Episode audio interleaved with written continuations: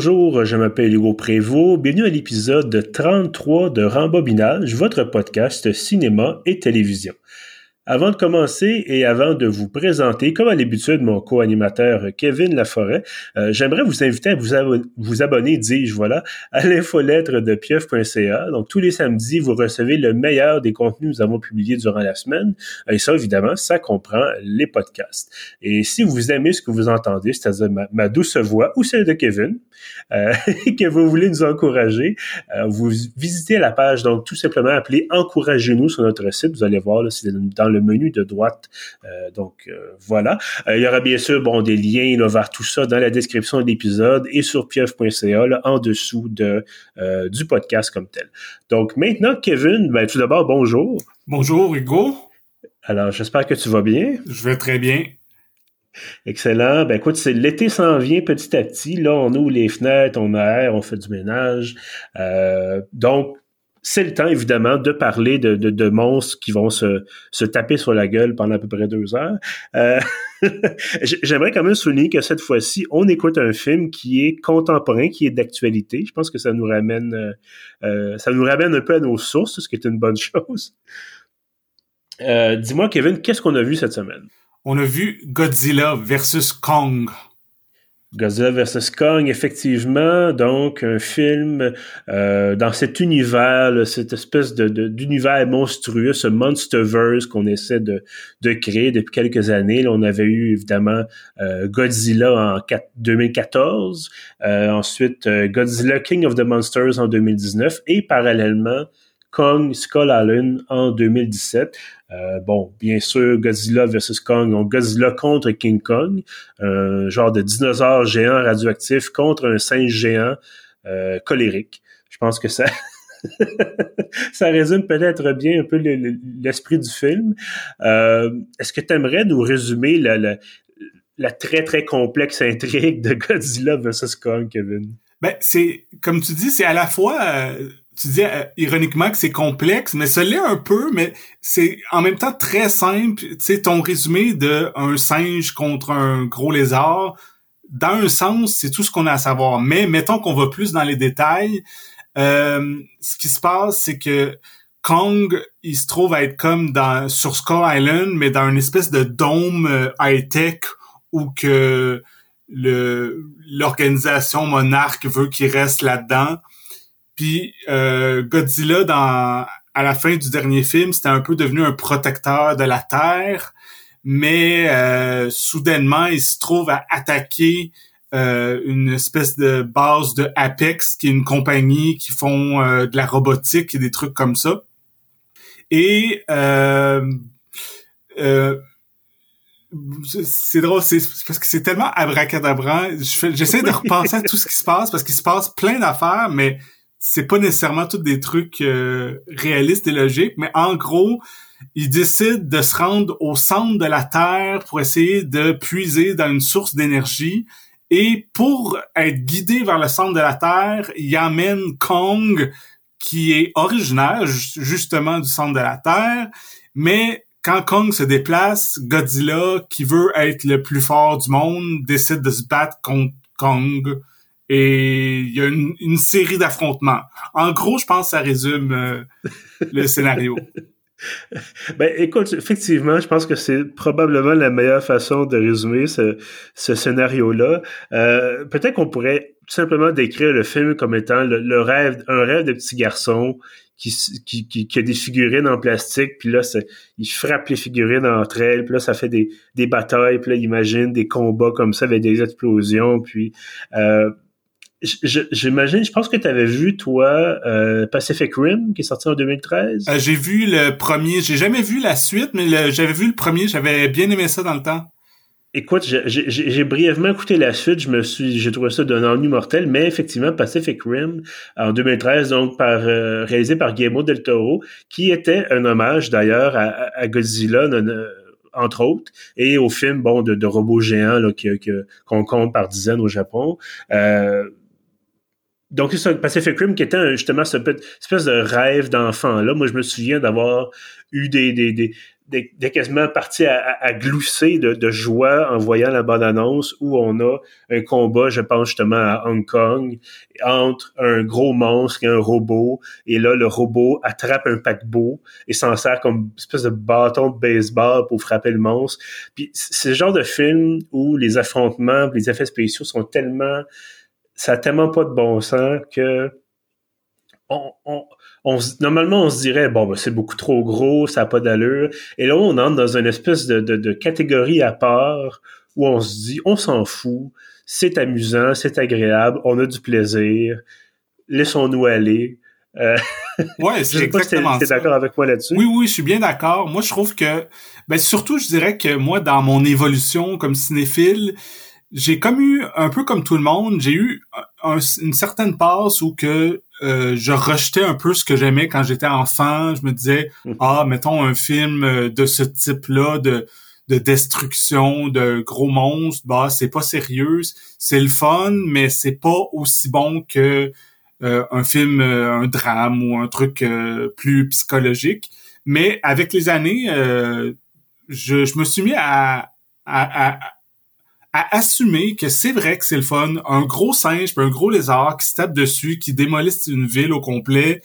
Euh, tu sais, j'ai vu euh, deux fois Godzilla versus Kong, puis j'ai eu tellement de fun les deux fois, puis je trouve que c'est du cinéma, il y a quelque chose là-dedans, visuellement c'est époustouflant, et je pense qu'il faut pas bouder son plaisir. Ben, effectivement, c'est intéressant que tu abordes la question des visuels, puis on, pourrait y revenir. Bon, j'aimerais juste d'abord souligner, je pense que le, réalisateur, donc Godzilla vs. Kong, qui est Adam euh, Wingard, peut-être que je massacre le nom de famille, mais euh, j'ai regardé rapidement sa, cinématographie, puis bon, c'est lui qui avait fait notamment le réalisé euh, Death Note et Blair Witch, là, pas le pas le tout premier Blair Witch, mais l'espèce de, remake en, en, 2016. Euh, et qui avait l'habitude, je pense, des, des, des, films à moindre budget. Là. Je regarde rapidement là, ce qu'il ce qu'il a fait euh, les années précédentes. Moi, j'ai euh, j'ai beaucoup aimé son film de 2014, euh, The Guest, qui était un film mm. justement à petit budget, un film d'action avec une esthétique un peu années 80, mais super efficace. Dans un sens, c'est le même genre d'efficacité qu'on retrouve dans son méga blockbuster de, de cette année. Là. Oui, puis je regardais, bon, je lisais rapidement là-dessus, je disais, euh, bon, euh, les critiques qui disaient l'esthétique de The Guest ressemble un peu euh, paradoxalement à l'esthétique de Godzilla vs. Kong, c'est-à-dire, puis là je pense surtout au combat dans, Hong Kong, où on a des, des, des, lumières néons, on a vraiment une façon de présenter les choses qui témoigne, je pense, d'une je veux pas dire le mot sensibilité parce qu'il n'y a pas de sensibilité en détruisant Hong Kong, euh, mais disons un, certain, une certaine connaissance des codes. Et euh, bon, étant moi-même un grand amateur de ce qu'on appelle la mouvance art run, c'est-à-dire justement cette esthétique un peu rétro-futuriste années 80 avec justement couleurs néon et tout ça, euh, je regardais le film, puis autant, par exemple, je pouvais trouver ordinaire les séquences où on nous parle bon de, de, de théorie de la conspiration, puis on a des, des personnages qui essaient de, de, de, comprendre exactement ce qui se passe. Autant je voyais des combats et je me disais mon Dieu que c'est visuellement c'est intéressant, c'est clair. On n'a pas l'impression de chercher, de savoir qu'est-ce qui se passe. Je me souviens là un peu vaguement, mais Godzilla en 2014, bon j'ai pas vu le film de 2019, mais Godzilla en 2014 c'était très très sombre on cherchait peut-être des fois un peu à voir l'action. peut-être qu'on jouait aussi sur les codes, c'est-à-dire on montrait pas souvent les monstres. ouais, c'est ça. Le, 2014, il y avait un côté plus atmosphérique. Souvent, euh, mm-hmm. euh, Godzilla était comme dans le brouillard ou dans la fumée, tout ça. On, on c'était moins comme dans le nouveau film où que c'est quand on le voit, on le voit au complet. Il y a même des gros plans et tout ça. On, il y a, c'est pas une créature mystérieuse. C'est vraiment euh, c'est la c'est les vedettes du film les monstres là. Absolument, puis on n'a pas non plus toute l'histoire de, de, de, justement de recherche. Je me rappelle Brian Cranston qui jouait dans le dans le film de 2014, encore une fois, qui essaie de, de comprendre ce qui se passe. Il dit s'est passé telle chose il y, a, quelques années avec un accident, je pense, d'une centrale nucléaire.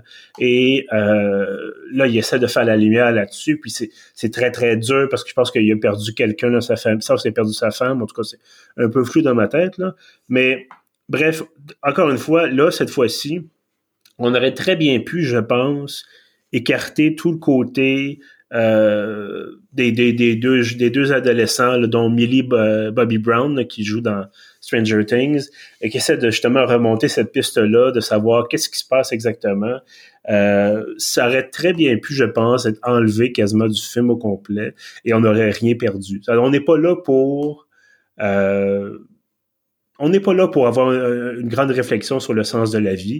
On est là pour voir Godzilla taper sur la gueule à King Kong et, vice versa. Euh... c'est pas mal. Écoute, j'ai l'impression, et c'est un peu ma peur cette fois-ci, dans l'épisode actuel, c'est qu'on on cherche peut-être des choses à dire parce que là, bon, outre dire ça se tape dessus, on a du fun, de petits garçons ou de petites filles, évidemment, c'est pas restreint au, sexe, là. le fait d'avoir du, plaisir en voyant des, des monstres se, battre. Euh, écoute, je, cherche, à, l'exception de dire, allez voir ce film-là, parce que c'est agréable, parce que ça fait du bien. Euh... Mais il y a quand même, moi j'ai quand même des choses à dire. Ah oui, ben écoute, je, je, t'écoute, vas-y. Ben, euh, tu mentionnais, euh, on parlait un peu euh, par rapport à The Guest, le côté années 80, tout ça. Moi, il y a, deux aspects de ça que je trouve intéressants dans qu'on retrouve dans Godzilla versus Kong.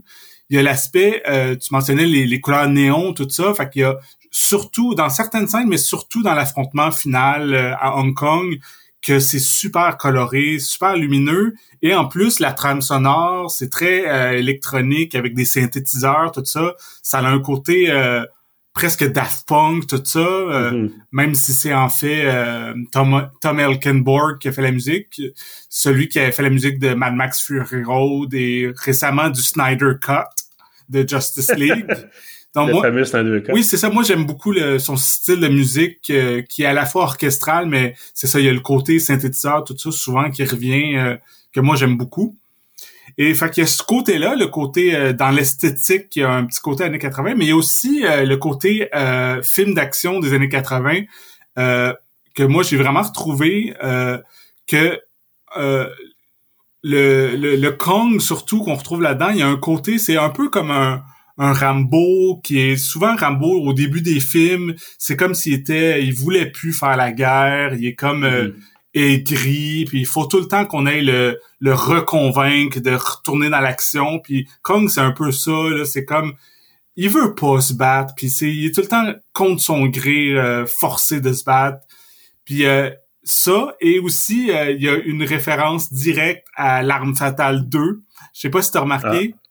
Non. à la fin, dans après s'être battu contre Godzilla, à un moment donné, il a l'épaule euh, déboîtée, puis il se, il se frappe l'épaule contre un, un gratte-ciel pour euh, pour comme la replacer. Puis c'est, c'est vraiment... Mm-hmm. Je voyais parfaitement Mel Gibson dans L'Arme Fatale 2 faire la même chose. fait moi, c'est le genre de truc qui me fait triper au bout. Là. Ah, ben écoute, pour ça, effectivement, pour les amateurs de, de, de ce film, de films de genre, de films d'action des années 80 ou peut-être même début des années 90, c'est, parfait. Euh, puis c'est intéressant, tantôt je disais, bon, un bon, on passe un bon moment, tout ça, puis toi aussi tu le mentionnais, même en voyant deux fois, tu avais eu beaucoup de, de plaisir les deux fois. Euh, je, dois t'avouer que euh, j'en ai peut-être déjà fait mention là, depuis qu'on est en, pandémie. C'est, j'ai de la misère à trouver du plaisir dans. Euh, je veux dire, je peux trouver un film, je peux trouver qu'un film est bon, je peux trouver par exemple bon qu'un, livre est bon qu'un jeu vidéo est bon peu importe. Euh, mais j'avais de la misère à trouver du plaisir dans ce que je regardais, dans ce que je regardais, pardon. Euh, le côté plus, évidemment, le côté intellectuel était là, l'analytique, tout ça, mais vraiment le, plaisir pur, le, plaisir de, encore une fois, de petits garçons ou de certainement d'adolescents qui, qui a juste envie de voir des explosions au cinéma. Euh, dans ce cas-ci, écoute, c'était là le 100%, même 110% du temps. Euh, je, me souviens, j'écoutais, je pense que je, t'en avais mentionné, je t'avais envoyé un message à, ce sujet-là sur, Twitter. J'écoutais le film, puis euh, mais je t'ai écrit, il dit mon Dieu, il se passe tellement d'affaires, c'est tellement incroyable. Puis là, il dit, il reste encore une heure au film. Il dit, tu sais, généralement, on, garde un peu la, la, méga scène d'action pour la fin. Et bon, là, c'est sûr qu'on n'est pas constamment dans l'action. On n'a pas, c'est pas deux heures d'explosion. Je pense qu'après, on serait un petit peu tanné euh, avant ça. Mais euh, il y, a, un très gros combat là, qui est à peu près à mi-parcours. Et euh, je pense que j'écoutais justement cette section-là quand, quand je t'ai écrit. Et je me disais, c'est c'est un budget effets spéciaux bien dépensé. On a eu euh, au fil des années, là, puis tant mieux si la technique s'est améliorée, évidemment. Mais moi, je, me souviens là, immédiatement, là, je me souviens de, par exemple, Alien 3, euh, à quel point la, créature extraterrestre était mal animée par ordinateur, ou le, Event Horizon, où on a la scène dans le, le corridor, puis on a la bouteille en plastique qui flotte et que peut-être qu'il y a 20 ans, c'était impressionnant, mais qu'aujourd'hui, c'est horrible. Euh, J'étais très content de voir que on a mis de l'argent pour des effets spéciaux. Euh, bon, je, vois rapidement que le budget allait jusqu'à 200 millions de dollars. C'est quand même pas rien.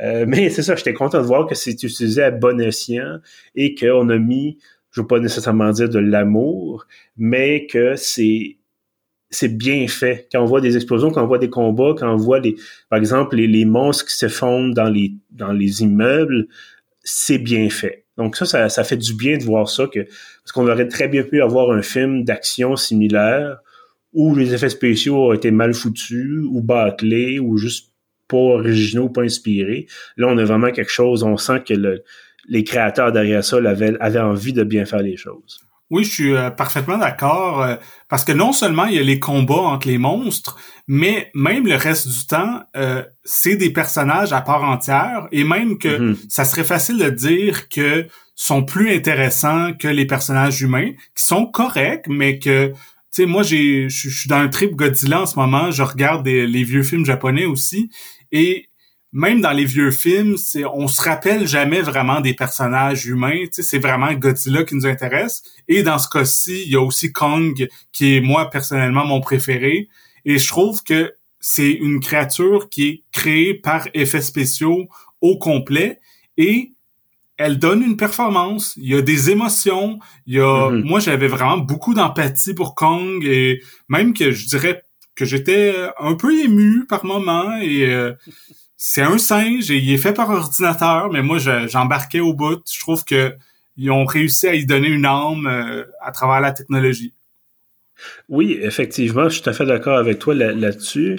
euh, mais bon, j'ai l'impression peut-être qu'on a voulu trop en faire, c'est-à-dire que là, c'est sûr que généralement un film de Godzilla, bon ben c'est juste Godzilla avec bon, on suppose là, des d'autres monstres là ici et là, là euh, notamment je pense dans, dans, le film de 2019 euh, en tout cas de ce que j'en sais bien sûr mais j'imagine que si on, appelle ça King of the Monsters c'est que plus qu'un monstre. En effet. Euh, mais là c'est ça c'est qu'on a on a Godzilla qui est, un peu plus distant. On pense qu'on vraiment, comme je pense que tu peut-être mentionné, qu'on se concentre surtout sur, euh, sur King Kong. Mais là, c'est qu'on a King Kong, on a l'espèce de monde au centre de la Terre, on a la compagnie qui fait des. la, compagnie Apex qui fait des choses pas trop catholiques. On a euh, évidemment Godzilla, on a. Et là, on. Je trouve que ça fait beaucoup. Je, je, je, je, je trouvais que c'est évidemment, je m'en allais pas, euh, j'écoutais pas ce film-là pour la profondeur de son scénario, mais euh, quand tu disais en début d'épisode que c'était assez abracadabrant, euh, à un moment donné, j'étais comme bon, ben comment est-ce qu'on va boucler la boucle en ayant d'un côté, par exemple, une expédition justement au centre de la Terre avec des espèces de vaisseaux quasiment spatiaux, et d'un autre côté, un monstre qui, est en train de ravager une ville. Et là, je, sais pas si tu vois où je m'en venais. Ouais ça semblait. Euh, je pense qu'on est passé proche d'avoir vraiment beaucoup trop de stock et que heureusement on a réussi à tout ramener ça finalement vers un, dénouement qui avait, qui avait du bon sens. Ouais, c'est ça. Moi, je trouve que, comme je disais au début, je l'ai euh, revu une deuxième fois aujourd'hui. Je l'avais vu une première fois sur ma télévision. Euh, j'avais, il y avait comme eu un visionnement de presse virtuel que j'avais pu regarder de, de chez moi. Et euh, j'avais le goût de, j'ai tellement aimé le film que j'avais le goût de le revoir sur grand écran. Et on, on se demandait si à 17 h ce soir, Monsieur Legault allait annoncer que les cinémas fermaient à Montréal. Donc, j'ai pas perdu de temps. Je suis allé au Star City cet, après-midi le voir sur grand écran. Et euh, d'un côté, le, tout le côté spectaculaire, c'était encore meilleur parce que l'écran est géant, aussi, autant que les monstres, puis le son et tout ça, c'était vraiment immersif. Mais en le revoyant, j'ai comme plus euh, plus embarqué aussi dans l'histoire, tout ça, qui est euh, abracadabrante, oui, mais qui se tient relativement et en la revoyant, en la revoyant, je comprenais un peu qu'est-ce qu'il essayait de faire. Comme tu mhm. disais que l'histoire que Millie Bobby Brown, puis euh, il y a un animateur de podcast mystérieux là-dedans, puis un autre ami. Oui, oui d'un côté, on aurait pu la couper. Elle est quand même moins intéressante que celle avec euh, la petite fille sourde et euh, Alexander Skarsgård puis Rebecca Hall, ceux qui vont au centre de la Terre. Mais je trouve que l'histoire de ceux qui suivent la compagnie Apex, c'est comme une façon de comprendre qu'est-ce que cette compagnie-là est en train de faire, c'est quoi un peu euh, leur manigance pour euh, contrer Godzilla et tout ça. Et je sais pas si tu veux mentionner, il y a comme une certaine surprise euh, vers la fin, mais on n'est pas obligé de la mentionner, mais c'est c'est quand même très important dans ce qui va se retrouver être l'affrontement final. Oui, oui, absolument. Ben, on va regarder ça secret pour les gens qui aimeraient voir le film parce que j'avoue que quand moi j'ai vu ce qui s'en venait, j'ai fait ah, c'est excellent, c'est vraiment quelque chose de nouveau, un twist, puis on aime ça. Puis en plus, il y a un twist par-dessus le twist, alors que j'en dis pas plus. Euh, mais bref, voilà, c'était une belle surprise et c'était euh, c'est drôle parce que bon, ça c'est pas, pas un secret, mais donc ça, ça se bat à Hong Kong vers la, fin du film. Et il y avait euh, il y a un plan de caméra, je sais pas si c'était un hommage ou ça a juste à donner comme ça, mais il y a un plan de caméra qui est euh, une espèce de, de, de, de rue hongkongaise traditionnelle, c'est-à-dire immeuble à logement, mais tous pareils, avec les banderoles colorées ou blanches ou rouges. Et c'est genre de, de, de, prise de vue que j'ai l'impression d'avoir vu dans, dans 10 ou 15 films différents qui, qui parlaient justement de Hong Kong, bon, des films de Jackie Chan, entre autres. Et je trouvais ça intéressant. Tu mentionnais, bon, un clin d'œil à L'Arme Fatale 2. Il y a vraiment, on, sent que le réalisateur s'amuse. Et ça aussi, ça fait du bien. On sent que probablement qu'il y avait les gens du studio qui étaient derrière lui en disant non, non, fais pas ça, fais pas ça, fais pas ça. Mais euh, contrairement à un certain film de super-héros dont on ne mentionnera pas le nom, euh, qui a eu droit récemment à une version de 4 heures. Euh, moi, j'ai l'impression quand même que justement, c'est le même studio, c'est Warner Brothers. Dans ce cas-ci, il n'a probablement pas trop voulu jouer dans le euh, dans le scénario. C'est déjà assez compliqué même, peut-être. Bref, écoute, est-ce que tu recommanderais Godzilla vs. Kong? Ah oui, absolument. Moi, c'est un de mes films préférés de l'année. J'ai adoré. Je trouve que c'est c'est ça. Faut faut savoir à quoi s'attendre. C'est sûr que on s'attend pas à un film avec une psychologie super complexe, mais le titre le dit dans le fond là, c'est Godzilla versus Kong, puis ça livre vraiment la marchandise à ce niveau-là. Oui, oui, tout à fait. Puis bon, euh, on répétera jamais assez. Là, allez pas là-dedans en espérant avoir justement une réflexion sur le sens de la vie. C'est plus une réflexion sur le sens de comment est-ce qu'on va reconstruire Hong Kong après ça. Euh, mais non, c'est un très bon film, excellent film d'action. Euh, elle est là pour les effets spéciaux, effectivement. Elle est là pour avoir du bon temps, un bon deux heures de, divertissement euh, pur et dur. Si vous voulez tout petit peu plus de scénario, tout petit peu plus de structure peut-être. Euh, écoutez Pacific Rim, je pense qu'il y avait une petite coche de plus là dans le dans le jeu des personnages, dans le justement dans la structure scénaristique. Euh, mais ça veut pas dire que Godzilla vs Kong n'est pas un bon film, bien au contraire. Euh, mais bref, on a heureusement de quoi se, se, divertir correctement puis sans trop se casser la tête pendant le ce qui reste de pandémie. Euh, donc voilà, recommandation effectivement, vous pouvez l'avoir ben, évidemment en salle si les cinémas sont ouverts euh, de par chez vous. Euh, mais sinon, évidemment, en ligne, là, c'est offert euh, en ligne. Je me rappelle plus si c'est probablement pas HBO. Là, euh, non, au Canada, c'est en location euh, premium qui appelle. C'est 24,95 ou 24,99, quelque chose de genre. C'est c'est quand même plus cher qu'une location normale, vu que c'est une nouveauté mhm. qui est en salle en même temps, mais ça peut quand même être une option intéressante si les cinémas sont fermés chez vous. Là. Voilà, exactement. Donc, à voir. Sinon, évidemment, vous pourrez attendre un peu le temps qu'ils sortent en, en Blu-ray ou en version euh, location en ligne euh, normale. Donc, euh, ben voilà, c'est ce qui conclut cet épisode 33 de Rembobinage. Vous pouvez trouver tous nos autres épisodes sur pieuf.ca. Vous pouvez aussi vous abonner sur Balado Québec, là où on héberge nos podcasts.